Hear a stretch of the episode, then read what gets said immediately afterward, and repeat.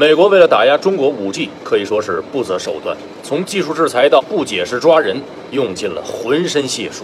中国 5G 似乎比原子弹更让美国害怕，但是中国北斗的部署非常顺利，在前不久完成了全球组网。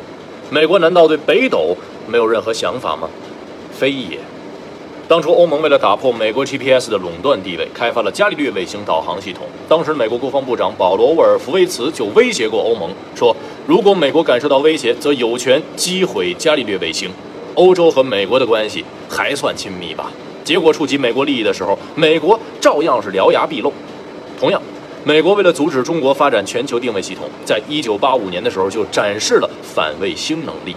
但是，二零零七年一月十一号，中国使用机动陆基导弹 SC 幺九实现了反卫星，这一下子让美国明白了：美国如果敢摧毁中国卫星，中国将毫不犹豫地摧毁美国的卫星。因此，在中国拥有了多种反卫星武器之后，就能够钳制住美国太空威慑力，中国才能加快速度将北斗卫星一颗又一颗地发射到太空，并且在二零二零年六月二十三号完成了全球组网。也就是说，不是美国不想阻止，也不是美国没有能力，而是中国有反制能力，美国不敢。而美国现在肆意妄为打压中国科技企业，根本原因是中国目前还没有足够的反制能力。因此，我们仍然需要掌握更多的核心技术。人们常说科学无国界，但是您真别当真。